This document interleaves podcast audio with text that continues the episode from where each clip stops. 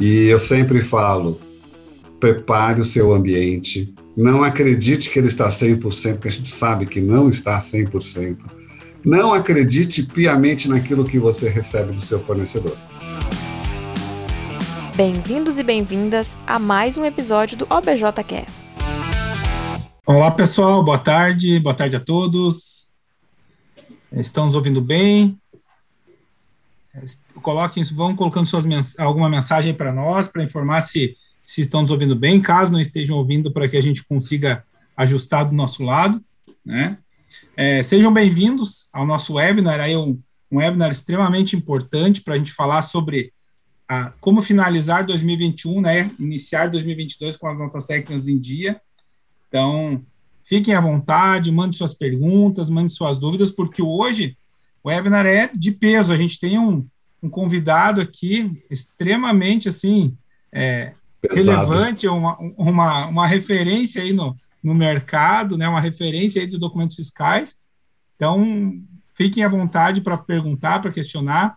A gente, ao longo do nosso webinar, a gente vai colocando, vai tentando respondendo perguntas intercaladas também, tá? E aí eu deixo a palavra contigo, Jorge. Fique à vontade para se apresentar. Caro Egon, é um prazer enorme estar aqui para dividir um pouco do nosso conhecimento, é, discutir aí com todos os participantes é, sobre as, digamos, é, novidades sobre os DFEs, os principais DFEs, o que vai entrar aí pela frente. E é, vamos, vamos até falar um pouco sobre o que aconteceu agora em setembro, né? Mas é um prazer enorme. Muito obrigado pelo convite e vamos tocar o barco. Ah, legal, legal. Tamo junto aí, né? Um amigo de longa data, aí um parceiro da UBJ. Então, para quem não me conhece, também não me apresentei, sou o Egon, sou gestor de produtos aqui da UBJ. Né? Hoje a nossa missão aqui é a gente debater um pouco sobre esse assunto tão, tão relevante. Mas antes de a gente falar desses temas, antes de a gente entrar um pouquinho, cair para dentro das notas técnicas, a gente quer trazer um vídeo aqui em primeira mão, um vídeo de um produto novo que está tá saindo, está no forno, ele está ali, na, na, na, como diz, na boca do gol já para sair. Então a gente quer trazer em primeira mão para nossa audiência aí, para quem está nos assistindo, sobre o, o e-canhoto, né? Um produto novo aí da OBJ aí que em breve vai estar no, na, na, no mercado aí para apoiar as empresas nesse processo logístico aí. Não ter o controle nas entregas das suas mercadorias e gastar horas com controle manual de canhotos não deveria ser normal. Não saber onde o transportador está, atrasar envios, ter dificuldade em recuperar comprovantes e até perdê-los pelo caminho não deveria ser normal. Monitorar as entregas em tempo real e ter os comprovantes digitalmente é a nova realidade. Tudo isso a partir dos documentos fiscais eletrônicos. Com o OBJ e Canhoto, a sua empresa captura os envios automaticamente, acompanha todo o ciclo das entregas e ainda guarda os comprovantes na nuvem, de forma segura e prática. Utilizando o nosso app, o motorista registra ocorrências, notificando os motivos e também comprova a entrega em tempo real, enviando uma foto do comprovante. Essa é a solução ideal para trazer mais agilidade nas entregas, na busca e retorno dos comprovantes. De forma integrada ao seu sistema de gestão, o OBJ e Canhoto ajuda a reduzir custos, otimiza os seus processos e facilita e muito a tomada de decisão. Descomplique a sua gestão logística com a OBJ. OBJ e Canhoto, a solução de comprovação de entrega eletrônica para empresas inteligentes. Então, beleza. O que, que acharam? Gostaram? Fiquem à vontade para colocar suas, suas, uh, suas, seus comentários ali no chat aí. É, um, é uma, uma nova solução, é um novo negócio aí que a gente está tá preparando e com bastante, com, com a qualidade sempre, né? E para está atendendo a esse, a esse segmento, a esse negócio que são as operações de transporte e logística. Mas sem a gente, se, vamos, não vamos se alongar muito, né? Vamos falar direto ao ponto aí.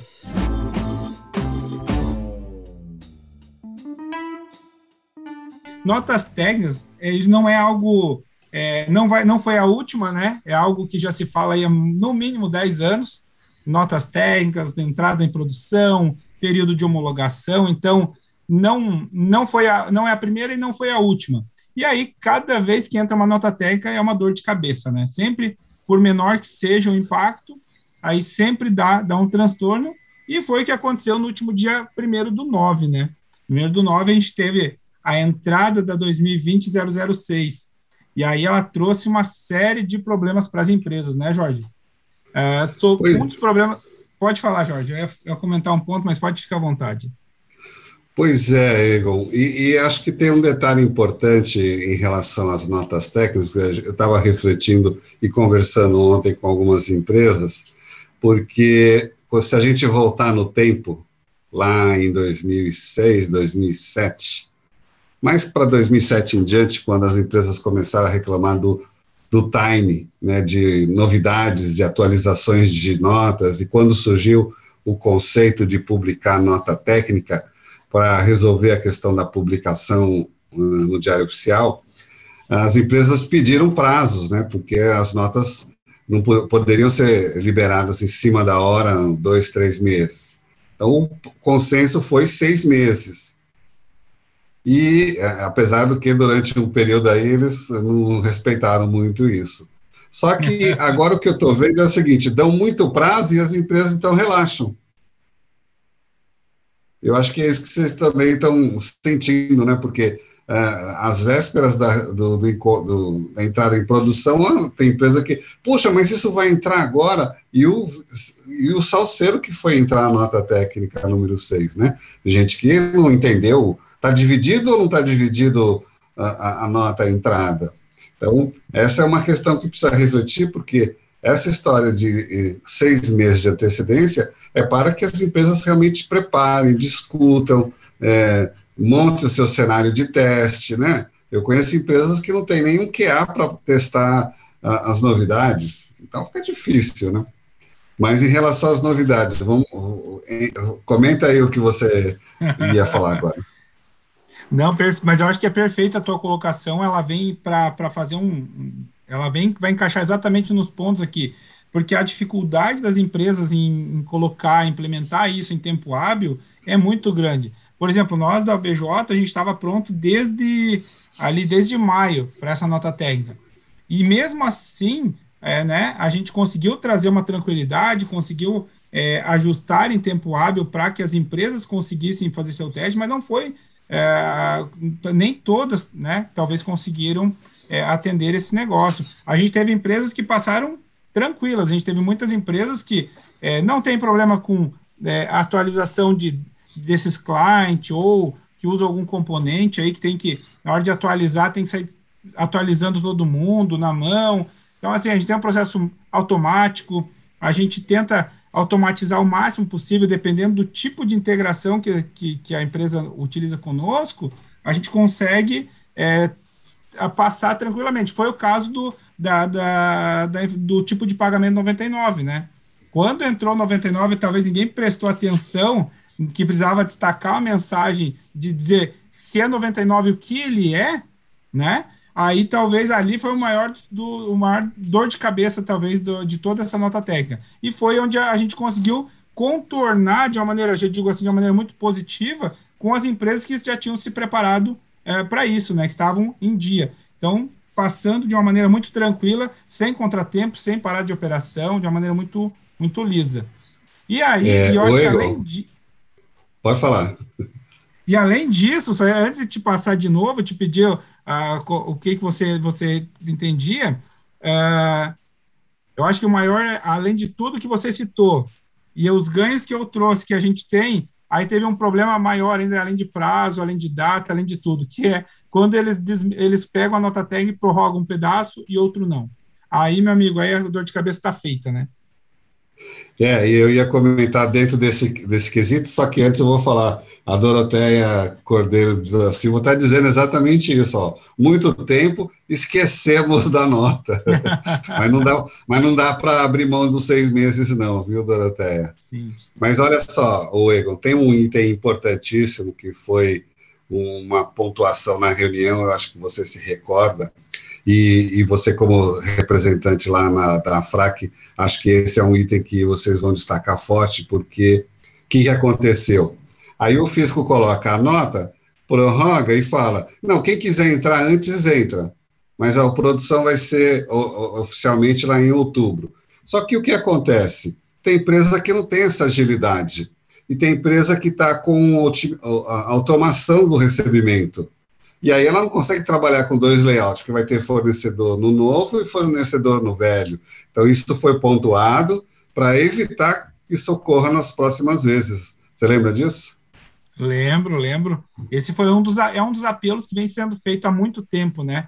De talvez versionar o esquema, talvez ela entrar, ela entrar de uma maneira muito, entrar muito antes do que, do que essas regras, né? Para que as empresas uhum. consigam ir se adaptando sem ter tanto impacto, né? Dependente da software house, porque a gente, enquanto software house, a gente tenta dar nossos pulos daqui, né? Então a gente tenta tranquilizar e trazer um, um, um cenário de de uma viagem de cruzeiro, mas nem sempre é possível, porque não depende somente de nós, né?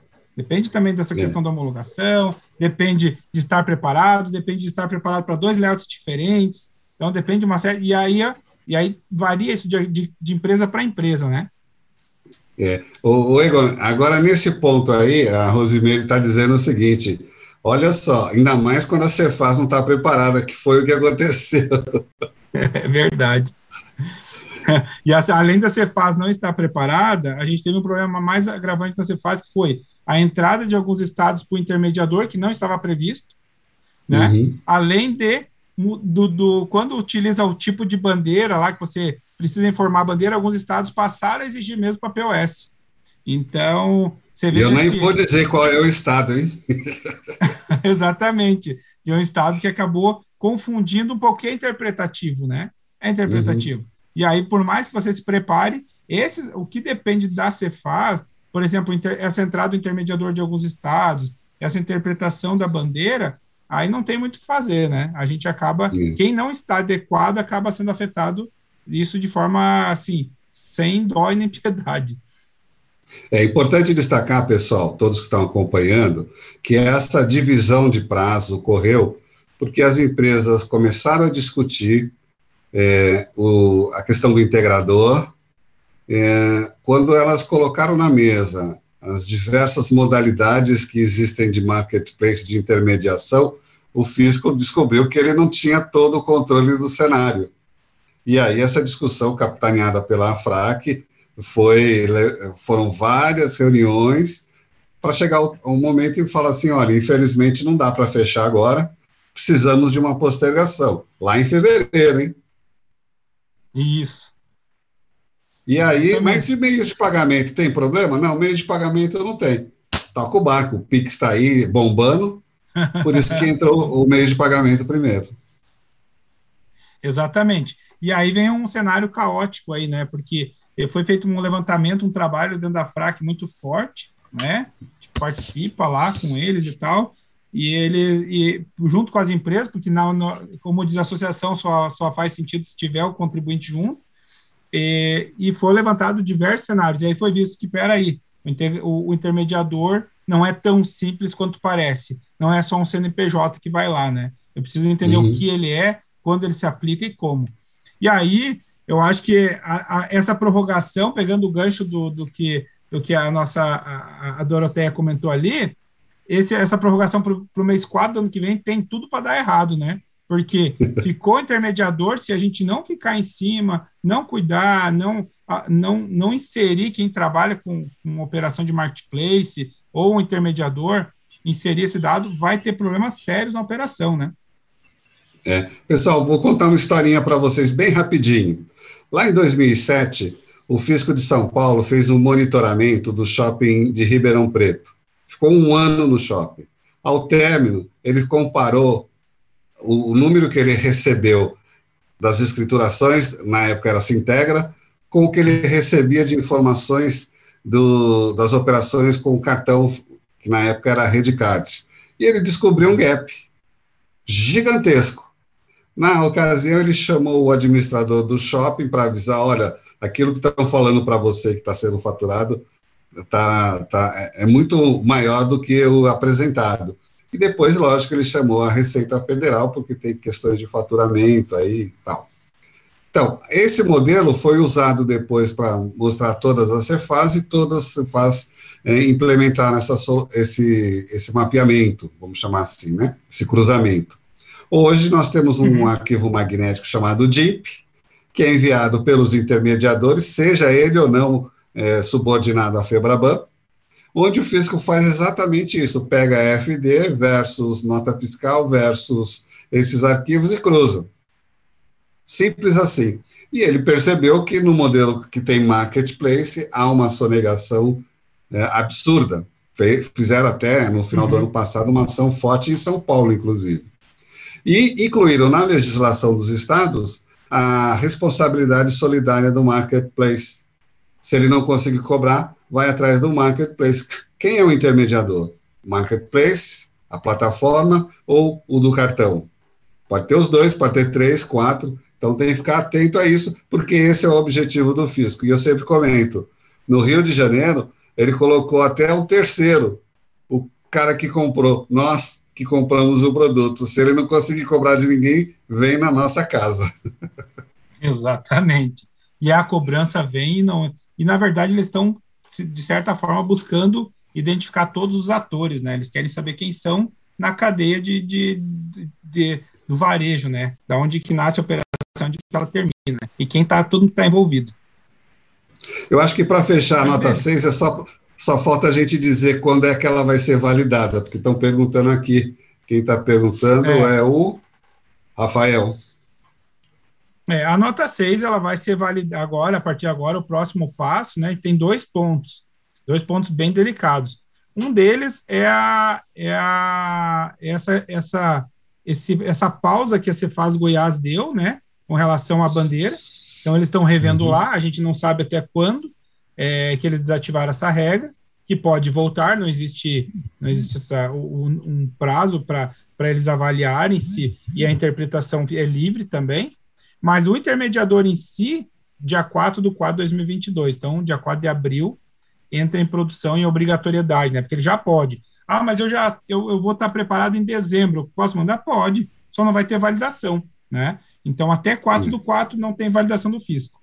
E aí, é onde, acho que é onde entra a, a, os benefícios de, de ter um fornecedor, entre os benefícios de ter uma solução SaaS, entre os benefícios de ter uma solução que consiga te ajudar nesse teste, nessa homologação e nessa entrada em produção da melhor forma possível, né? Um parceiro de negócio que consiga te ajudar. Mas cuidado, quando você fala, vou estar pronto antes de abril, Pergunta para o seu cliente, aquele que compra o seu produto, tal, se ele tem condições de receber né, esse novo layout. Também, também, porque aí, se ele não estiver preparado para esse novo layout, ele pode ter problemas sérios lá de, na, na no recebimento desse XML, né? Mas, mas beleza. E aí, dia 4 do 10, né, não contente com o dia 1 do 9, dia 4 do 10 a gente tem uma nota técnica gigantesca, né? Uma nota Minha técnica. Nossa Senhora. Essa, essa, a outra que era muito pequena, já deu todo esse transtorno, a entrada das, do, das UFs por cada horário, ao longo do dia, uma série de problemas, né, de sistemas, enfim, que as empresas sofreram, mas e aí no dia 4, 10 agora vem uma a 005, né, então ela entra para quem opera com NFE e NFCE.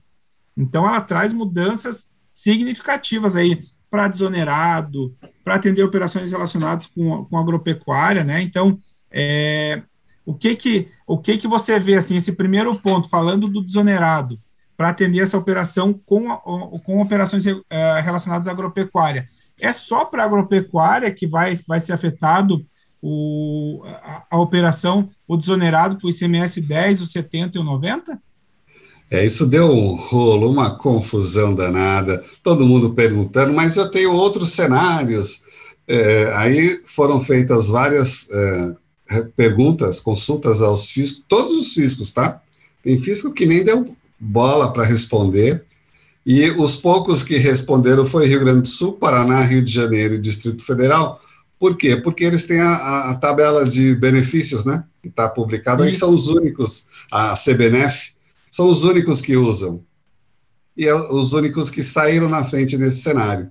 O restante, é, ele se posiciona o seguinte: olha, se você quiser, quiser usar para outros cenários, fique à vontade. Não é só para o agro aqui no estado, mas é, quem vai validar isso é só essa turma da CBNF. Ah, legal. Aliás, aliás é... pode falar. Não, é, é, porque o que acontece? Vários estados incluíram, logo no final do ano de 2020, esse cenário do ICMS-ST desonerado na legislação. Alguns fizeram até uma pequena reforma tributária, né? E, uhum. justamente, e, e, justamente ficou aquela dúvida: como que eu vou informar? Vai ser 90? Vai ser 70? E tem consulta sobre isso, inclusive. Mas essa é a resposta que algumas Cefaz dizem. E olha, gente, eu vou dizer para vocês: está difícil lidar com o fisco, porque é, a legislação não é simples, ela é complicada, dá trabalho, e quando você pergunta, eles mesmos não sabem. O layout 14 e 15 do SPED fiscal, por exemplo, tem estado Rondônia, Tocantins, que nem deu trela para o assunto. São Paulo, por exemplo, rejeitou todo o layout, layout 14 e 15 do SPED fiscal. Então, quando surgem essas coisas assim, a gente já falou com o INCAT, você lembra disso, Egon? Uhum. É, por favor, diga quais os estados que estão pedindo isso, né? Porque fica mais fácil de a gente trabalhar. Exatamente. Vamos, vamos fazer um trabalho a quatro mãos, né? Pois é. Custa nada ele falar, olha, os estados X, Y, Z estão pedindo isso aqui, já existe a tabela pronta, fiquem tranquilos. Uhum. Não, legal. Então vamos lá, vamos para o próximo aqui. Lá tem mais uma alteração, o diferimento, né? O é diferimento. É... Pode falar, já. Sobre o que eu vi aqui que o, o a Rosemary está falando que tá, o Rio de Janeiro está rejeitando esse diferido e não sabe o que está acontecendo. Exatamente, é isso que eu ia colocar, ia fazer um, um panorama entre esse ponto e a pergunta da Rosemary. Mas é porque a, a, as UFs, elas também não estão preparadas para esse diferimento, né? É. Ainda mais Rio de Janeiro, que é o pioneiro no Fundo de Combate à Pobreza e o mais caro, né? É, exatamente. Então, assim, eles estão eles estão olhando para isso, até ela colocou ali, a Rosemary colocou, ah, você faz Rio de Janeiro está rejeitando com as tags do Fundo de Combate à Pobreza, né, ainda estão revendo com a equipe XML o erro. 15 dias para implementar, o ambiente não está preparado. Esse é um dos grandes problemas que as empresas têm enfrentado, né? Uhum. Poucos dias, a nota técnica 005, ela é de um ano atrás, né? Ela foi lançada, publicada um ano atrás. Só que o ambiente é, é estava de homologação, está pronto dois meses antes da entrada em produção. E aí ainda tem esses percalços ao longo do caminho, né? De algumas UFs não estarem preparadas, né? É, não tem um interlocutor que está ali acompanhando, sabendo responder. É sempre um não. somebody love. Exatamente. E aí a, a, a, temos agora o PIS e o COFINS passam a ser ST, então, a partir de agora, e, e compõem o valor total da nota, né? É, essa história do PIS e COFINS, o pessoal está como dizem no interior, com os pacová cheio, né? Porque é, a própria exclusão do ICMS da base de cálculo do PIS/COFINS está gerando muito transtorno e ainda tem agora na nota eletrônica PIS-ST, COFINS-ST e, e, sem falar no restante que vem por aí pela frente também, né? Mas é, tem que tomar cuidado na hora de composição desses valores da nota, porque tem muita gente que não estava esperando somar esses valores no total da base, porque vem montado numa price, e a hora que ele vai eh, explodir isso no layout, a pergunta vem, né? Será que eu coloquei no total? Será que eu vou ter que desmembrar isso? Verdade. E aí, e aí começam as dúvidas, tá? às vezes mandar para o próprio fisco, né? Ele não pode nem estar preparado ainda para receber isso, né? É, aí tem dois cenários, tá? Tem a turma que está com uma solução robusta, como a da OBJ para calcular, então ela vai validar isso, e tem gente que está usando um aplicativo é, gratuito para poder emitir nota. E aí tem que ficar esperto, porque a composição de tudo quem faz é você, no sistema não vai fazer. Exatamente. E, e, é por, e é por isso que eu fiz que eu costumo autuar as empresas aí, porque elas não observam esse detalhe, né? Se você está com Exato. uma solução integrada ou não. Perfeito. E aí vejam todas essas mudanças de cálculos, né? Fundo de combate à pobreza, desonerado, é, diferimento, o diferimento, e aí vem o SEST, né? Volta o SEST, a retomada aqui, né? Ressurge da, das cinzas o SEST com a validação, né? Esse ele ele tá bem, é, não tem tanto destaque, ele parece estar tá lá quietinho, mas é, é algo que também preocupa, né? Porque é algo que pega, ele não pega algumas operações, ele pega todas as operações, né? Deixa eu, o Igor, eu queria só voltar uma questão do PIS COFINS na, no, na somatória do total da base da nota, da, total da nota, não da base, porque é, tem algumas empresas que ele monta toda a pricing dele no Excel, e aí pega aquela, aquele Excel e joga lá para o sistema de emissão de nota, de faturamento. Então tem que ficar esperto, porque nessa transposição a gente já pegou muito gato aí que a empresa tinha estava tributando duas vezes. A hora que ela colocou na linha de PiscoFins, justamente no tema, era frete, inclusive, e depois o sistema mesmo calculou porque ele tinha uma linha de cálculo. E aí duplicou durante um pouco tempo, cinco anos, ele não tinha, ele tinha problema para colocar produtos em algumas regiões porque o preço dele estava acima do mercado. Mas voltando no SEST, a questão do SEST é, é, é também um, um, ponto nevrálgico aí no cadastro das empresas, e eu sempre falo é, nos comitês, prepare o seu ambiente, não acredite que ele está 100%, porque a gente sabe que não está 100%. É, tem um conceito chamado é, cadastro tributário planejamento do cadastro tributário. É super importante, porque você tem vários cenários de tributação é, e, e vale, revalide o SEST, principalmente aquele que tem dupla ou tripla finalidade, interpretações, até a recomendação no SPED fiscal, se tiver nesse cenário, você não coloca nenhuma informação no cadastro, mas o fisco vai cobrar essa informação quando você emitir a nota lá na frente, a gente vai chegar lá na nota. Então é importante que você tenha isso bem revisto. Não acredite piamente naquilo que você recebe do seu fornecedor. É uhum. É isso. Mas ele, mas ele vai validar ou ele vai validar se existe o se o CEST é válido, né? Por enquanto, ele é. Vai validar. É. Ele não vai validar se ele pertence àquele produto, né? Uhum, não, isso, é, isso é para né? lá na frente, lá na frente. tá bom, legal. Mas Não, é aquela história, é. né? Vamos, vamos recordar a nota fiscal eletrônica. No primeiro momento, ele queria o grupo, o gênero da NCM, depois as quatro posições, depois a NCM completa e agora ele valida. Sim. No primeiro momento, as empresas falaram: oh, o fisco podia validar o meu número, né? Aí o fisco falou: uhum. não, isso quem tem que validar é a sua solução e hoje ele denega, é, hoje não, daqui a pouco ele vai denegar a nota se a NCM estiver errado. Sim, com certeza. Estou fazendo spoiler da nota. não, mas é importante, acho que é legal trazer alguns spoilers aí, que é bacana para deixar todo mundo atualizado. Né? E aí tem uma reativação, né, de, de, de diferencial de alíquotas, do repasse do diferencial de alíquotas. Isso aqui já era algo tão falado nos últimos três, quatro anos atrás, e agora eles voltaram de novo com, essa, com esse repasse do diferencial de alíquotas, né? É, aí são duas, duas situações. Até discutimos isso também, porque, é, porque tem uma segunda regra que está aí embaixo, que, ele, que a gente vai falar, né? Porque o que, que acontece?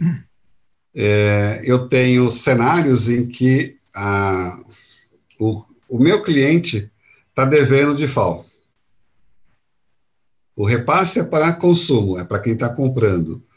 E eu tenho regra de validação para quem está comprando se tem de FAO e se ele está em débito. Olha o que rolo. Porque pode ser que eu estou fazendo um repasse. Será que eu estou fazendo mesmo? Ou eu não eu, eu, eu fiz a operação, não fiz o repasse, mas o meu comprador, meu cliente, ele é obrigado a fazer o default e não fez. Que repasse é esse que está sendo feito? E se ele não fez, ele não vai ser, ele pode ficar bloqueado, né? É, então, nesse primeiro momento é, é, a questão, né? Eles vão validar. Se o meu cliente tiver devedor do default, primeiro passo é o default, mas a legislação, o ajuste NF fala em outros cenários, é, uhum. a empresa não vai conseguir validar. E aí tem um problema sério, né? A gente sempre falava isso também na operação triângulo, por conta, é, ux, não, é, entrega futura, entrega futura, que eu faturo hoje para entregar daqui seis meses. Só que eu tenho um contrato de faturamento e o um contrato de entrega, com cláusulas draconianas se eu atrasar. Só que o pessoal esquece de colocar no contrato o seguinte: olha, eu não posso ser penalizado se eu for impedido de faturar por conta de problemas do cliente. Sim. Que é o caso aqui também. Isso pode é. acontecer. E aí, como é que faz? Você olhou o contrato? tem essa cláusula lá isentando a empresa de qualquer multa? Porque se isso acontecer, é lógico, né? O, o Egon vai conversar com o fisco sobre isso, mas está no ajuste CNF, não é simplesmente uma regra de validação. Tem é. que mudar a legislação, né? Tem que mudar, tem que levar para o Confas para mudar essa lei.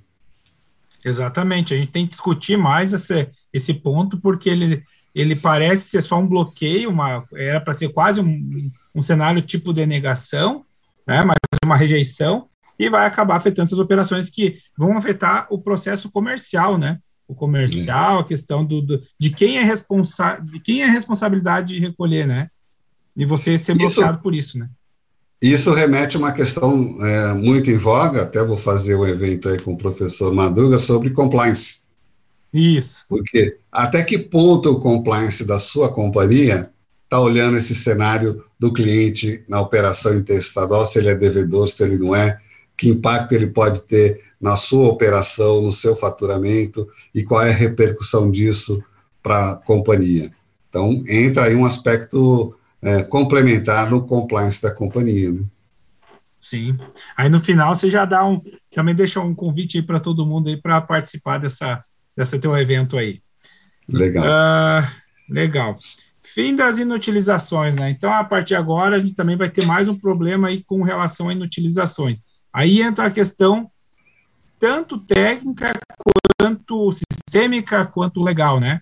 Onde é. parece parece fim da inutilização. Então, ou seja, você faz, não vai mais não vai mais é, bloquear, vamos dizer assim, essa esse, essa, esse documento que por alguma razão o número já foi inutilizado, né? Mas é para algumas operações, né? Mas eu acho que não é só isso o problema, né? O problema é se você usar o mesmo número e ele vai validar e vai ser duas, dois faturamentos, e não um. Duplicado.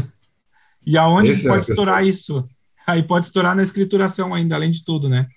Na escrituração, o fisco vai achar que tem estoque, o estoque está. Não, vou, não vamos falar assim.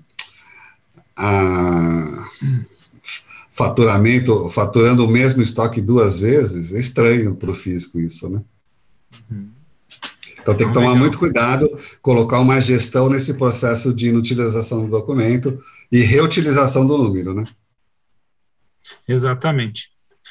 Não, beleza. É, eu acho que a, da nota técnica, o panorama geral, até tem uma pergunta aqui, algumas que já dá para a gente falando, né? A, a, que a gente vai acabar comentando agora no final. E antes de, de, de, de responder algumas perguntas, tem o processo de emissão do web service assíncrono, né? Esse aqui é mais. Ah, é, o assíncrono, ele é, ele é para quem adaptou sua solução aí para DNFE, que usa o assíncrono até hoje, para o uhum. modelo de NFC. Então, ou seja, agora, a partir de agora, o, o lote ele precisa ter, né, a partir de agora, não, a partir do dia 4 10, o lote vai precisar ter no mínimo dois documentos para poder ser autorizado, né? Então, ou seja, no varejo não rola, né? Não vai poder esperar duas vendas para poder autorizar o documento, não faz sentido, né? É, deixa eu fazer uma correção, Egon, que a gente falou aí do, do devedor na operação do DIFAL, mas tem que tomar cuidado, porque é, Goiás, Minas Gerais, Paraná e Rio Grande do Sul não ratificaram o convênio 33 de 2019. Nesses estados, essa regra não vai validar nas operações com esses estados. Ah, legal. Eles não vão bloquear o faturamento. Ah, perfeito. Excelente informação, hein? Olha aí, uma, uma informação que nem eu, nem eu sabia que, que a gente já tinha aí. Legal. E aí tem umas perguntas aqui colocando a quando que a gente, quando que entra a 005, né? Então ela entra no dia 4 do 10, né? O PIS e COFINS ST, ele, a, a Caroline tá, perguntou aqui o PIS e COFINS, depois a Lise Campos também perguntou se eles estão na, na 005, estão, né? Como a gente comentou, é o PIS e COFINS ST, né? Não é o PIS/COFINS. São, são dois são dois cálculos diferentes, vamos dizer assim. Uhum.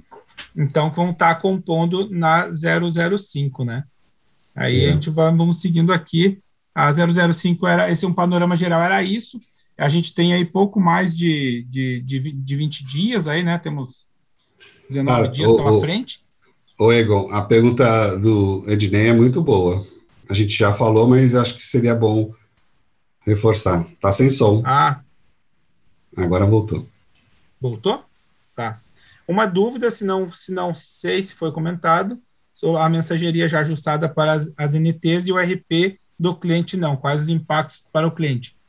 É, a, aqui eu posso dar, um, dar uma resposta, e o Jorge fique à vontade para complementar também. É, nesses casos, na maioria das vezes, eu vou falar do nosso caso OBJ, a gente não já assim como a gente estava para 006 e já estamos para 005, mesmo que não está preparado, geralmente a gente fica de uma maneira que a gente chama de híbrido, né? Ou seja, é. eu continuo operando normalmente, eu não gero impacto e deixo e deixo, uh, a, deixo o meu cliente, deixo ele pronto e e tranquilo para ele testar e validar, entrar em operação, em produção ao momento que, que estiver adequado do lado dele, né? Então, a gente sempre se preocupa dessa forma para que seja o mais transparente possível, né? É. é o, o, o, RP, às vezes, dependendo da marca desse RP, ele, ele demora um pouco para reagir à nota técnica, né? De, dependendo do país que esse RP é, é originário, pode dar uma certa canseira. Algumas empresas partem para um customization, outras falam, não, eu só trabalho com a versão standard, e aí elas, é por isso que a gente fala que elas têm mais dificuldade de receber o layout novo antes do prazo legal, porque essas empresas internacionais, elas vão obedecer o cronograma oficial. Exatamente. E aí tem umas, inclusive, que elas acabam entregando muito em cima da hora, né? que o é. foco não é a parte fiscal, né? Essa parte de, de, do fisco. E aí, só antes de seguir para a próxima, tem uma pergunta aqui da qual a NT da inutilização. É a 005, né? A NT que uhum. vai que vai não vai rejeitar mais para aquele para documentos com o tipo de emissão em contingência, exceto SVC lá para NFE, né? Ele vai uhum. SVC por não ser uma não depender de uma autorização final, ele já vai, ele vai passar a continuar, desculpa, ele vai continuar rejeitando caso seja eh, feita tentativa de envio para um número já inutilizado.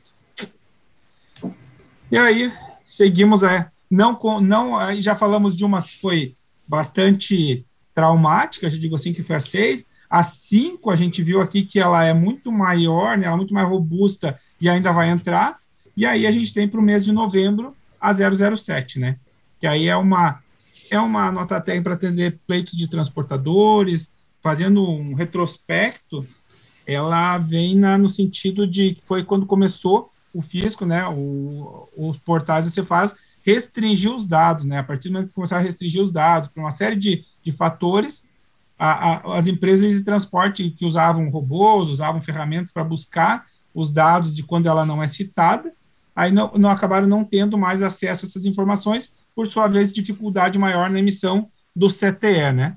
E MDFE, que por, por consequência, né? Então, a 007 ela vem para resolver um pouco esse problema, né? Essa dificuldade no, no, acesso à informação. Mas e aí, que acesso é esse, né? Que dados são esses, né, Jorge? É, na realidade, é assim, né? eu pedi para o Egon fazer uma.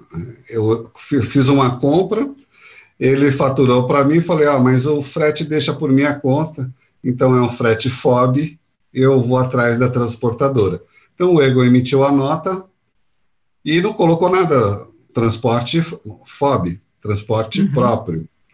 E o que acontece? Aí eu negociei com algum um transportador, um TAC, que está voltando lá para, deixa eu ver, Fortaleza, e ainda vou montar meu escritório na praia, lá em Fortaleza. e aí negociei. E agora? O cara precisa do XML. Uhum. Agora tem um evento que eu consigo mandar esse, o nome desse transportador e ele vai ter acesso ao XML. E, eventualmente, se ele falar, olha, eu vou até Minas, de Minas para cima, eu tenho uma outra transportadora com que eu trabalho, então eu vou redespachar esse material, ok? Isso vai ser feito nessa operação e ele também vai ter acesso. Agora, cuidado, é, qual que foi o, o, o, critério do fisco? Se o redespachado é, não aceitar e colocar uma outra empresa, só eu vou poder alterar, ou seja, o transportador original vai poder alterar. O redespachado ele não tem nenhuma ação em cima. Isso é para questões de segurança, né? Sim. Mas é, não é obrigatório, mas é uhum. um item que o setor pediu bastante.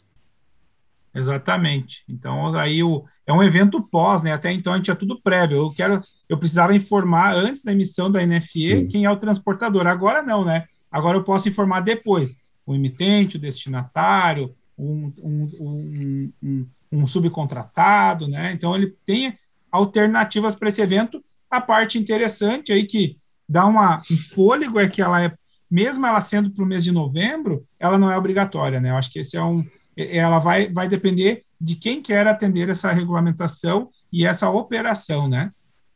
Olhando para esse cenário, eu lembro de lá em 2006, quando a gente fazia palestra sobre um tal de projeto SPED e uma tal de nota eletrônica, e o impacto e, e, a preocupação era justamente o impacto na operação, né? Porque as empresas o que faziam? Emitiam a nota, pegavam a nota e ia carregar o caminhão. A partir desse momento, isso já não era uma verdade, né? Porque depois, se as, é, é, que que acontecia? É, a empresa tinha que primeiro ter certeza que aquela nota estava ok. Aliás, eles, eu falei errado. As empresas carregavam o caminhão e emitir nota, porque pesavam, tinha todo esse detalhe, né? E a partir da nota eletrônica, isso não era possível mais, porque o camarada carregava o caminhão, a carreta, e eu vou falar do, do item que a gente trabalhava, bobina de aço, e aí emitia a nota, a nota era denegada. Aí tinha que descarregar tudo do caminhão, enfim. A partir desse momento, criou-se uma. Houve uma rejeição no início, né? E, e, mais do que isso, aí veio surgindo algumas empresas que emitiam a nota e mandavam e não esperava o retorno do fisco. Foi por isso que surgiu o, o protocolo de autorização, para confirmar, porque muita gente estava escriturando nota que não tinha sido autorizada, vendendo produto, um horror. Isso é Sim. nos primórdios da nota. E agora a gente vê esse cenário, poder mandar um evento após a emissão para incluir um cara no, no checklist da nota, né, no conta corrente daquela nota. Muito legal. Sim. É no, informar um, um um autorizador, né, alguém, um ente que está autorizado a, a baixar aquele arquivo, né, a, a obter os dados daquele arquivo. Ó, pessoal, para quem não sabe, uma nota fiscal, ela tem um, é tipo um extrato uh, uh, bancário do histórico daquela nota, de todos os eventos que foram emitidos sobre aquele documento. Então, ela fica ali e o fisco fica ticando, ah, o cara passou tal hora na barreira, o cara tem é, carta de correção, Está tudo ali registrado. Esse evento é um deles. Será um Isso. deles. Né? É, e aí, dando, também dando um, um gancho, hoje a nossa aplicação, ela busca todos esses eventos e ela consegue mostrar para o usuário aonde ele passou, se é, o evento era do físico, se era do destinatário, se era do transportador, enfim, de quem quer que seja no ecossistema, ele traz todos os eventos para que tenha um panorama geral de toda, de toda etapa, né, de onde ele nasceu e onde ele terminou, né, a operação. Tem o GPS também? Não, é, ainda não. O Eu GPS do Fisco tem. É, exatamente. Ah. E aí, antes da gente falar aqui da, das datas, eu tenho as datas para compartilhar, né? Acho que é importante a gente ter ah, isso. Ah, a Doroteia perguntou aqui: olha só, temos muitos transportes terrestres mais marítimos, e depois terrestres saindo do sul para o norte. Esse evento resolveria? ele resolve em partes, né? Porque ele não resolve para marítimo, porque ele é rodoviário nesse momento, né? Ele veio para atender transporte rodoviário. Então, ele vai resolver em partes. Essa situação não é. A gente entende que não é a, a, a solução de, a completa, né? A melhor, a melhor dos mundos, como eu sempre digo, mas já é uma iniciativa bacana, né? Então. Eu já fiz algumas operações de cabotagem é, terrestre, marítimo e ferroviário. Exatamente. Então, e ele não, não atende ainda toda, toda essa cadeia, né? Todo esse, esse processo, né?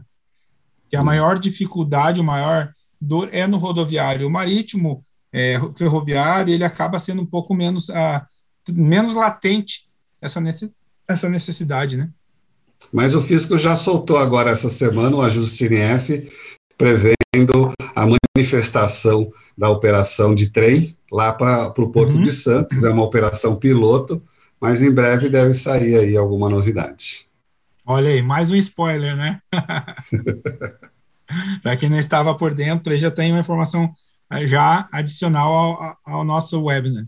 E aí tem que ficar atento, né? Homologação, ela já foi prorrogada, que era para o início do ano, foi prorrogada para o final do ano, ela está prevista para 1 do 11 homologação e 30 do 11 produção. E aí as empresas, né, têm essa liberdade para entrar, não necessariamente dentro desse período, né? Porque, de novo, é produção, não é obrigação, né? Diferente da 5 e diferente da 6. Sim. E aí vamos para uma outra, né? Uma outra aqui, essa, essa aqui, ela, ela para mim, ela tem uma característica muito parecida com a 006, essa próxima.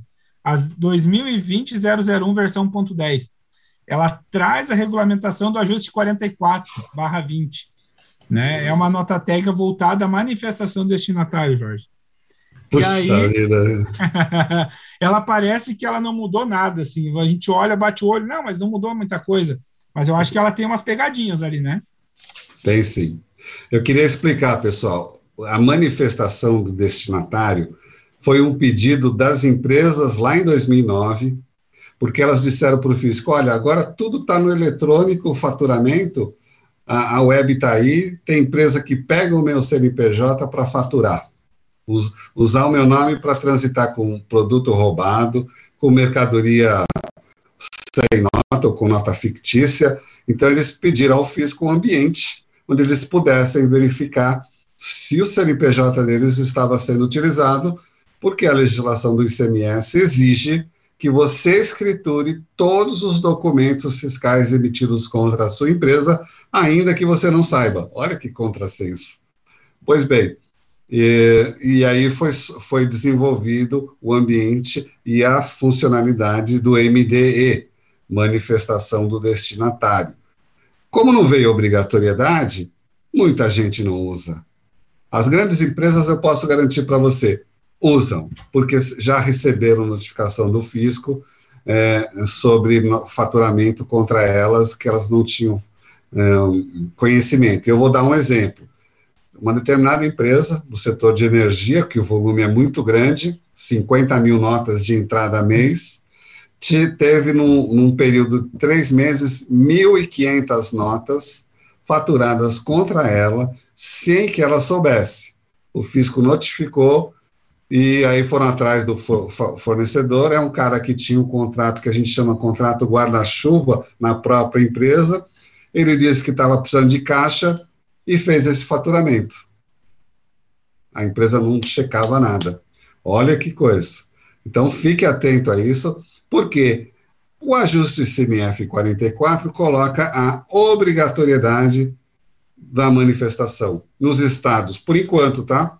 Acre, Amapá, Amazonas, Ceará, Goiás, Mato Grosso, Mato Grosso do Sul, Paraíba, Rio Grande do Norte, Sergipe, Santa Catarina e Paraná. Então, nesses estados, não vai ter chabu. Dia 4 de abril de 2022, manifestação obrigatória. Da ciência tem que fazer manifestação completa. Fique atento a isso. Você já tem como fazê-la? Você tem solução? Você não tem? Fala com o Egon que ele pode te ajudar. Exatamente. Mas aí, Jorge, tem uma pergunta, uma pergunta pessoal minha, que eu fiquei, sinceramente, fiquei ah. com dúvida. fiquei com dúvida lendo e relendo esse negócio. Mas aí, eu, tu trouxe a obrigatoriedade tal e tal desses estados, e quem não fizer? Então, ou seja, vai ser, vai ser como é Rio Grande do Sul, que tem uma lista de, que é por lista de faturamento, é, é, não lembro agora de cabeça os outros estados que tem. Então, ou seja, quem não cumprir com regulamentação de ciência da operação em até 10 dias e manifestação conclusiva até 180 dias vai ser passivo de uma, de uma autuação? É, é isso mesmo. Aliás, eu acho que o primeiro estado a homologar isso foi o Ceará.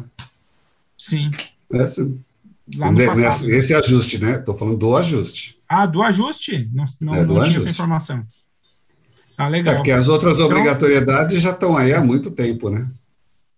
Isso, isso. Na verdade, manifestação tem esse retrospecto, achei muito legal se trazer, que é lá do início do projeto, e depois ali meados de 2014, 15, que teve as, as, as movimentações da manifestação, algumas, alguns estados, e depois Sim. parou, né? Parou. E agora então, voltou com força de novo.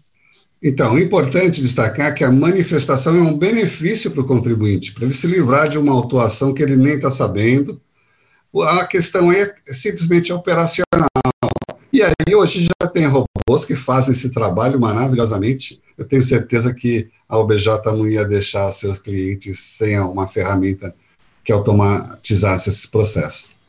Sim, sim. É o que eu, é o que eu sempre digo. Muitas vezes, se a gente olhar para a regulamentação de bate-pronto, a gente se preocupa com a obrigatoriedade, com a pressão da, de atender. Mas quando você olha nesse, como tu está trazendo um contraponto de olhar de, com outros olhos, você vê que ela traz, ela é muito melhor os benefícios dela do que a própria obrigatoriedade, né?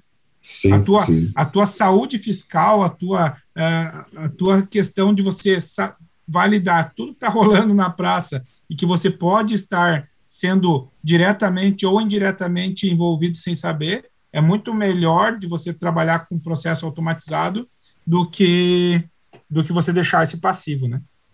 Pessoal, se tiver dificuldade de ter orçamento para colocar uma solução para fazer isso, coloca na conta do pessoal de compliance. Exatamente. E se o pessoal de compliance falou, falasse, é, mas o nosso orçamento também não comporta isso, aí põe na conta do pessoal de ESG, o ESG, é, de sustentabilidade, que tem um capítulo lá que é a sustentabilidade tributária, o quanto isso se reverte para a sociedade, e, logicamente, compliance tributária é um deles. Ah, legal.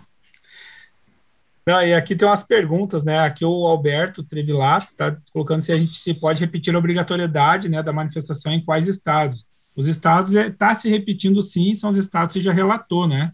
Acho que depois uhum. a gente uhum. pode até compartilhar com todo mundo esses estados, né? Sim, sim. E, e o Silvestre está perguntando se Santa, dizendo aqui Santa Catarina já está cobrando também, e a Doroteia falou que Ceará já está fiscalizando e cobrando também. Não, tá vendo? Ceará já tinha uma obrigatoriedade, né? Tanto Ceará quanto Santa Catarina já tinham uma obrigatoriedade para manifestação. Santa Catarina por faixa de valor e Ceará, se não me falha a memória, era uma lista de, de, de operações e contribuintes, né? É. Aliás, a secretária Fernanda Pacô Paíba, ela está fazendo um trabalho fantástico. Ela tirou a obrigatoriedade do SPED fiscal das empresas do Simples, está pegando a solução que o Rio Grande do Sul, a Processo, desenvolveu, de gerar o SPED fiscal automatizado para quem está no Simples, e, e, vai unificar. Ah, pessoal, olha, não está no pacote aqui da nossa discussão, mas afeta a nossa, a nossa temática. Lá ela vai ser a pioneira para unificar o, a inscrição do contribuinte no CNPJ, desconsiderando ou eliminando a inscrição estadual.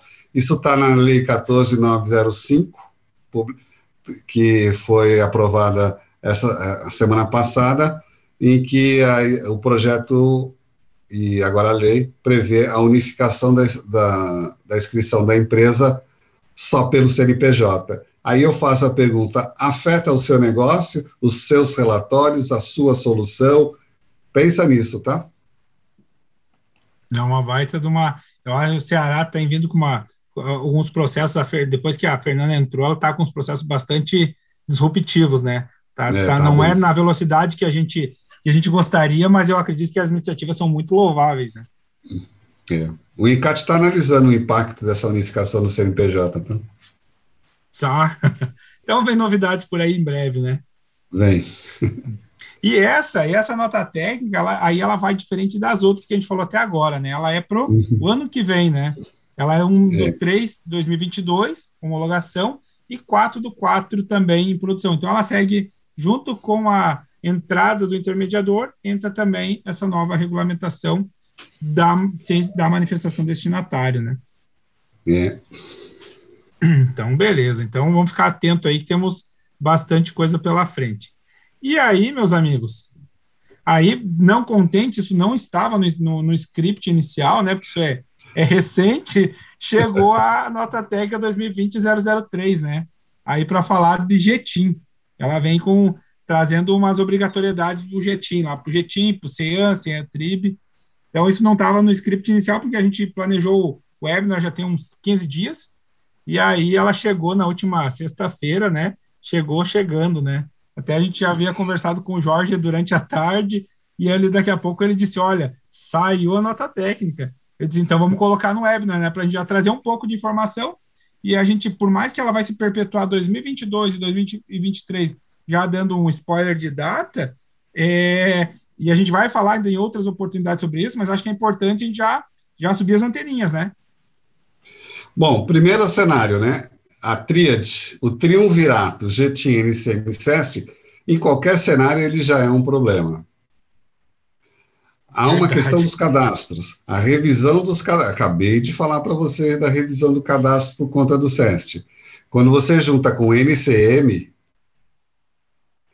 em relação à GTIM, é, a, a, própria GS1 fala que há um, um, um gap aí de 35% nos cadastros que não estão atualizados, porque assim, a, a empresa se associa, gera o código de barra e esquece que tem que atualizar, muda a carga tributária, muda a alíquota e ela está tocando o barco.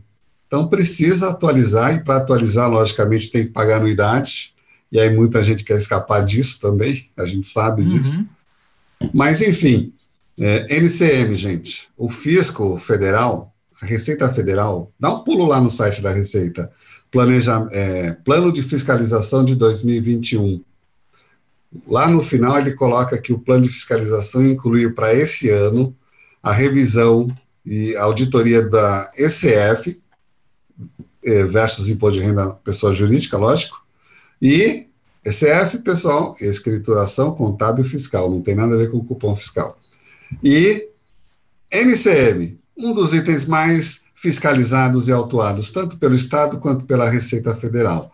Então, esquece essa história de dizer que o seu cadastro está bom. Cheque, revalide, revise, contrata alguém, faça você na mão mesmo, porque você vai, é, o fisco vai vir babando, né? Os estados estão à bancarrota e precisa uh, de receita. Receita deles é autuando o contribuinte. E o SEST a gente já falou hoje. Então, são dois cenários. Ah, eu vou dar um exemplo prático. A sua empresa compra um produto e o fornecedor tributa a 10% ou 8%. Você fala, não, companheiro, a nossa equipe aqui interna analisou esse produto, ele está na alíquota de 12%. Essa visão arrojada que o seu comercial fez não, a gente não embasa e não ampara, por favor, altere. Não tem o por favor altere assim. Não tem emissão de carta de correção, não tem emissão de nota complementar. Ele tem que é, atualizar o cadastro dele, atualizar o cadastro que ele tem com a GS1, a GS1 enviar para o fisco, pro fisco estadual, ou INCAT, quem está administrando essa base, que é, é a Cefaz virtual, né? uhum, é, para atualizar essa base, para você conseguir emitir, porque você tem no estoque um produto que você vai revender e está diferente do cadastro do seu fornecedor. Exatamente. Então, assim, precisa fazer esse saneamento quanto antes, né? Precisa porque agora o bicho vai pegar. Vem o SEST, ele já está chegando, e aí você vai precisar ter, principalmente SEST, NCM e JETIM.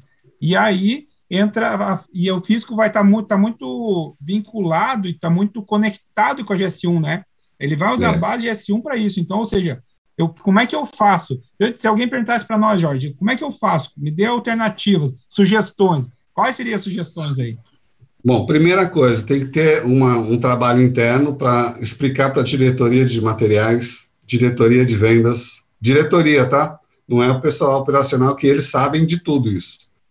E, e isso é um apelo da GS1, tem que envolver as diretorias para saber desta problemática e a solucionática, como falavam antigamente, é, passa por trabalho de conscientização de fornecedor, trabalho de atualização. Sabe por quê?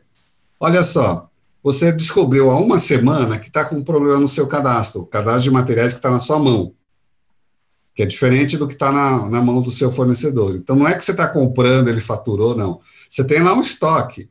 Esse estoque você vai querer vender, você não vai conseguir. E aí, para ele alterar, vou dar um exemplo que não existe no Brasil. Esse seu fornecedor tem a sede mundial dele, do RP dele, é, da parte de sistemas ou de suporte lá na Índia. Então, tem que mandar um documento é, detalhando por que essa alteração, para a Índia fazer a alteração e replicar para o mundo inteiro. Índia, ou Austrália, ou Estados Unidos, ou Estados Unidos não, ou México, e já vi até na Inglaterra. Entendeu o cenário? Isso não é de um dia para o outro. Isso não é de uma semana. Isso é um, existe um tempo das empresas. Quando aconteceu do, do, do campo com quatro posições decimais, nossa senhora, foi esse o relato. O pessoal da Índia perguntava por que, que o Brasil precisa de quatro posições decimais se no mundo inteiro não tem. Então, é, são particularidades tá do Brasil. Senão não seria o Brasil.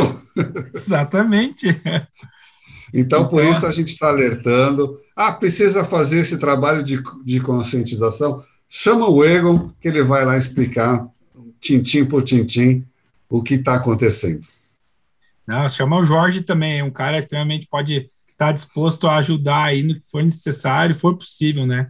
Eu acho que a gente está aí para isso, né? Para ajudar porque eu acho que é um trabalho bastante delicado, um trabalho bastante extenso. Aí tem uma, pega uma empresa que tem 100 mil itens, 200 mil itens, um milhão de itens, vai tratar SEST, NCM e Jetim. Um trabalho de um ano, né? É um trabalho, não é um trabalho não, e, noite, e, né? e, e, vários fornecedores para o mesmo tipo de produto, não o mesmo cadastro. Isso. Porque ainda tem isso, tá? Tem, tem empresa que insiste em querer ter um cadastro único para vários fornecedores, vários para o mesmo produto de vários fornecedores. Exatamente. Então, aí, eu acho que a gente vai voltar em algum momento falar sobre isso, né? Acredito que a gente vai, vai, vai ter que trazer um webinar para falar de Jetim, para a gente dar as dicas assim, olha, usa, usa, tem essas alternativas no mercado, a própria GS1 tem um web service que pode ser consumido para você sanear, mas não adianta você consumir o web service se você não tem um trabalho dentro de casa, tem um trabalho uhum. antes para fazer, né? E aí, por isso que ela veio faseada, ela veio para a primeira, a primeira onda, a primeira viradinha de chave para 12 do 9 do ano que vem, né, 2022, e uma segunda rodada, 12 do 6 de 2023. Então, a gente, e ela já está bem detalhada lá. Na nota técnica, essa aí específica, a gente tem que. Uma coisa a gente tem que dizer, ela já veio com um nível de detalhe bem melhor que as outras. Ela tem uma, um, quadro, um, um, um, um quadro lá destacando qual, qual F vai exigir, qual F já está exigindo, qual F vai estar na primeira fase, na segunda. Então, assim, tem um detalhamento bem, bem bacana é e vai clarear bem as informações para todo mundo. Então, o que é, a gente tem que dizer. Quando a gente tem para reclamar, diz assim, cara, a, a Cefaz não fez uh, um trabalho legal, mas quando faz, acho que a gente também tem que enaltecer. É, o, o, Mar, o Marciano está perguntando se as notas uh, serão rejeitadas se não informar o Jetim, se o fornecedor, o fabricante, cadastrou o Jetim para aquele produto e você não informar, sim, elas serão rejeitadas.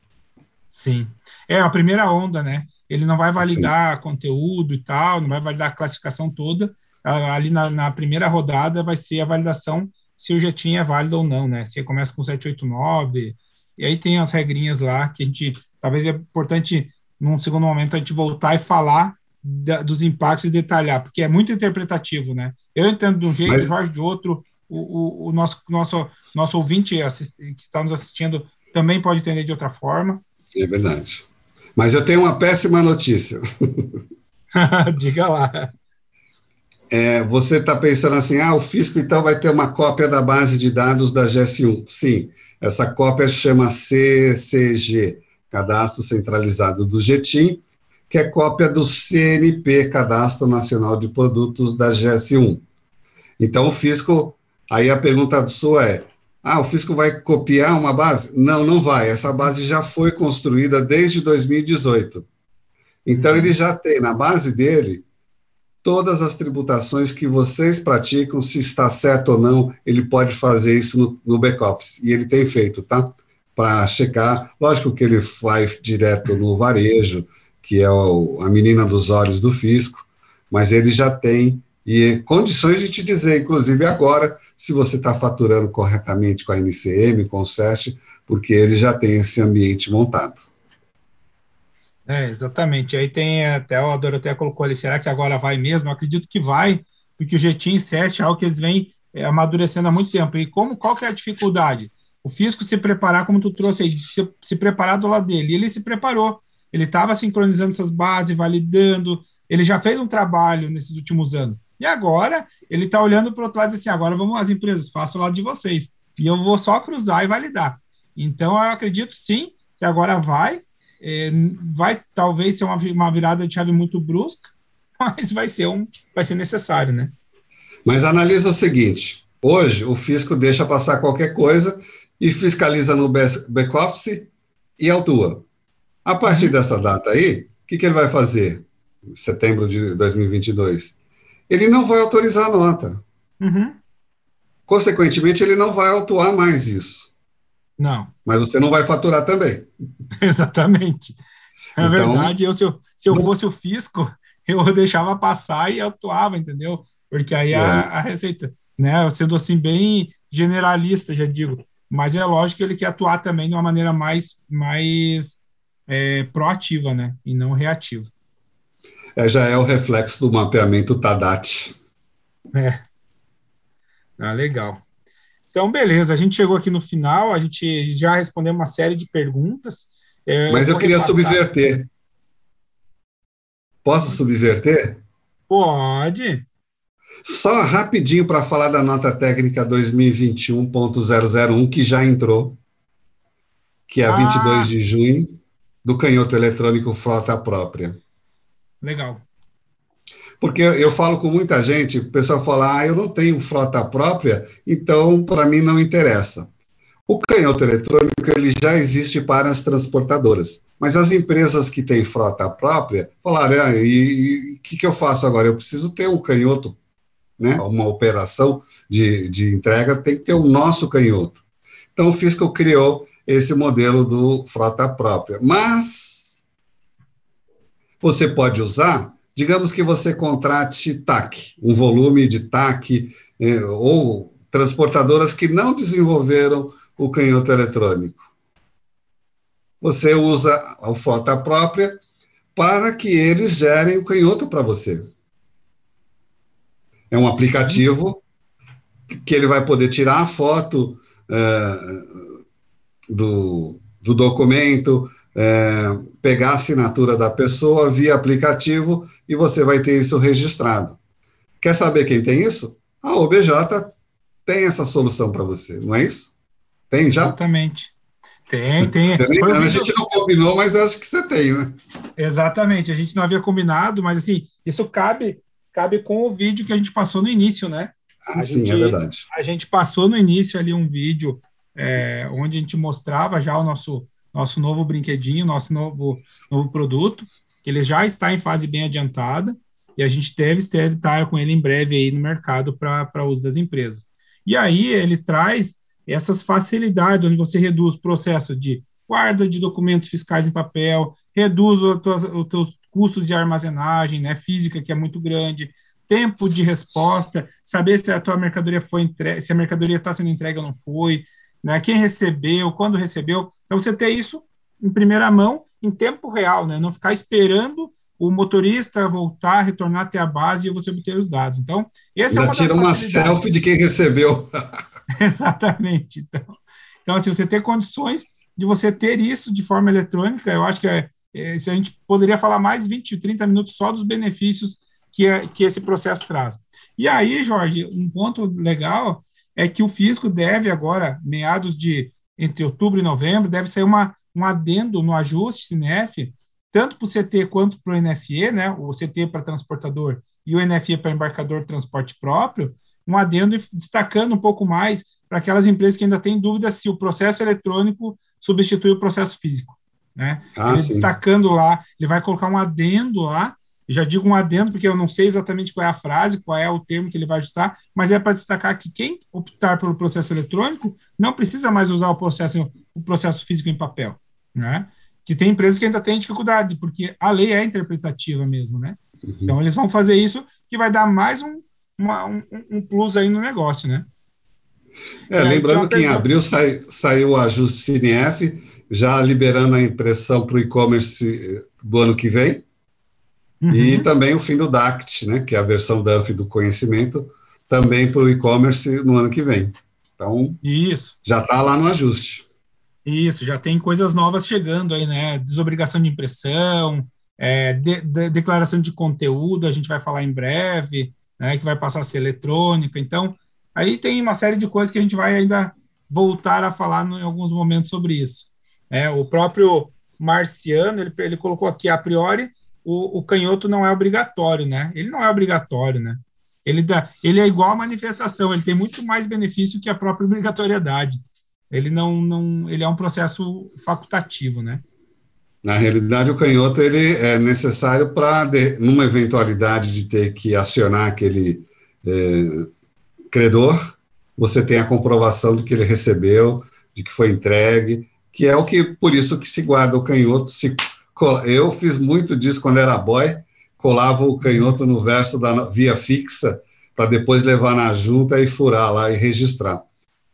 Exato. Hoje não tem mais isso. não, legal. Vamos partir para mais umas, respondendo mais algumas perguntas aqui.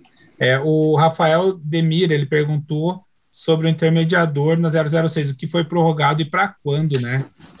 Agora, a 006, ela não tem mais nada previsto até então para esse ano somente para 4 de 4 de 2022. Então, não se preocupe agora, mas é, não se preocupe, você pode dar atenção para 005, mas não dá para esquecer a 006, né?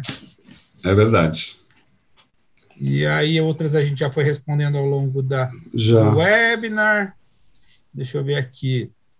Não, esquecer de ninguém, né? Não levar o erro para a reunião. Exato, a Rosemary Pires falou que eles ficaram de levar o erro, os erros do XML para na reunião da próxima semana, de fato, estão levando para a reunião, mas a gente não tem essa, essa visão, né? Se, se vai ter alguma nova data para 005 ou se vai ser prorrogado partes dela, a gente não tem isso, né? Mesmo dando, tentando dar algum spoiler, a gente não tem essa informação. É, e acho que é isso, né? Acho que a gente respondeu todo mundo aqui. Aqui a validação. Aí a Doroteia colocou, mas essa validação do, do GTIM, ela já não, não existia, do 789, ela não ela tem, mas ela nunca foi ativa, né? Nem todos os estados acho que ativaram ela, né? Não me recordo exatamente. Uhum. Não sei se. É, na realidade, assim, a, a, a, aquilo que eu falei, o fisco tem essa, esse trabalho em back-office, mas ele não uh, fazia essa validação para uh, denegar nota fiscal. Essa é a realidade. Sim. Então, agora, a partir desse processo, ele pretende, ele vai impedir o faturamento das empresas. Não, legal. E aí, para fechar, até, até a, o Silvestre Corrêa colocou que criar até código de barra caseiro. Vou pegar esse gancho e um ponto que ele não trouxe da 005, que ele não é obrigatório, a gente não trouxe aqui, que ele é para algumas operações, que é o, o C barra e o C barra trib, né? Que são para uhum. o físico identificar, assim, quem é, quem são as operações que estão acontecendo com códigos de barra interno, né? Que é a operação com, com açougue, com padaria, com hortifruti, né? E outros mais que podem ter aí códigos de barra interno, né? Então, são. É, o pessoal de, de franquia usa muito, né? Pessoal de franquia usa para a logística deles. E ó, eu vou destacar o estado de Santa Catarina. Se você procurar lá no portal SPED Brasil, tem um capítulo específico da legislação que foi alterada o ano passado, que ele fala o seguinte: ele fala do GTIM, mas se você tiver um código ou outro interno, você deve informar. Só que é um detalhe, né? Lá no registro 0200, na FD ICMS IPI, campo 4, você tem lá o GTIM, que é o que o uhum. fisco, os fiscos estaduais estão validando. Então, cuidado ao colocar no código que não é GTIM, na FD ICMS, porque você vai ter problemas. Código de barra do fisco é uma coisa, é, código de barras interno para a logística é outra história. É só a logística da empresa. Exatamente. Perfeito, Jorge. Eu acho que a gente fez um webinar aqui de peso com a tua presença aí, um, esclarecendo, trazendo spoiler, trazendo informações que, que acho que nos, nos enriqueceram bastante nosso debate. Aí eu vou deixar aí para você é, deixar as tuas considerações finais, deixar um convite para participar também contigo lá nesse, nesse evento aí nos próximos dias, né? E aí fica, fica à vontade aí, o, a, a, o espaço é teu aí. É, na realidade, eu quero agradecer o convite de ter podido é, dividir um pouco aí o que a gente está. É, é, vou falar assim, né? Aprendendo com o fisco, porque o fisco aprende com a gente e a gente aprende com o fisco. Não posso também falar que a gente sabe mais que o fisco, não, que não é verdade. E o fisco também aprende muita coisa com a gente, até por conta do cenário complexo que é a operação das empresas. Tem coisa que a gente leva lá para o fisco e fala, nossa, mas isso acontece mesmo? E eu tenho cenários desde o início do projeto SPED lá em 2006. A nota começou em 2005, mas vamos falar do projeto SPED em si. É, desde 2006, o que a gente levou, que o fisco não conhecia do ambiente das empresas é espetacular, viu? É muita coisa. Mas ele teve, ao longo desse tempo todo, a, a humildade até de entender a, a, necessidade das empresas e, em muitos casos, ele alterou, tá? Então, eu agradeço a, a oportunidade de participar aqui, estou à disposição sempre que é, surgir. Vou fazer até um desafio, acho que seria interessante a gente ter um evento na, às vésperas de cada entrada de nota para dar um alerta para todo mundo. Não sei, de repente acordar o, o pessoal e ajudar, né, também, principalmente ajudar para quem está lá com dúvidas. E chamar a todos para o dia 22 do 9, às 11 horas. A gente tem um trabalho aí de discutir o compliance, opa, falar sobre compliance fiscal com o professor Edgar Madruga o que está previsto aí no rastro da conformidade para 2021 e 2022. São vários cenários, lógico que os DFEs estão também na crista da onda, e aguardo vocês lá, vai ser via LinkedIn, é, 22 do 9 às 11 horas. Ah, legal, legal. Eu que agradeço, a nós, em nome da BJ, agradecemos a participação, gostei da tua sugestão, vamos avaliar e quem sabe a gente faz mais vezes que acho que é bacana a gente pegar e, e sempre tá. É um assunto que parece batido, mas não é, né? Sempre que a gente fala, dá pano para manga e dá bastante discussão. Agradeço é, a todos. E, agradeço... e, e, e, pera, pera aí, aí né, se a gente, se houver condições, aí a gente faz um negócio bem louco, né? Publicando é, ao vivo via Instagram, via YouTube, e, e, e, o que tiver, ao mesmo tempo, tipo uma transmissão nacional sobre a nota técnica para alertar e ajudar todo mundo. Com certeza, com certeza. Não, legal. Mas aí, obrigado mesmo, em nome do ABJ, agradeço a você, agradeço a todos que estiveram conosco aí, que nos assistiram, trouxeram suas dúvidas, contribuíram, na verdade só faz sentido a gente ter um webinar se a gente tem essas contribuições e essas é, ponderações, perguntas, né? Isso que nos nos enriquece, que deixa cada vez o, o evento melhor, tá bom, pessoal? Obrigado, conto com vocês aí no próximo webinar e até mais. Tchau, tchau, pessoal.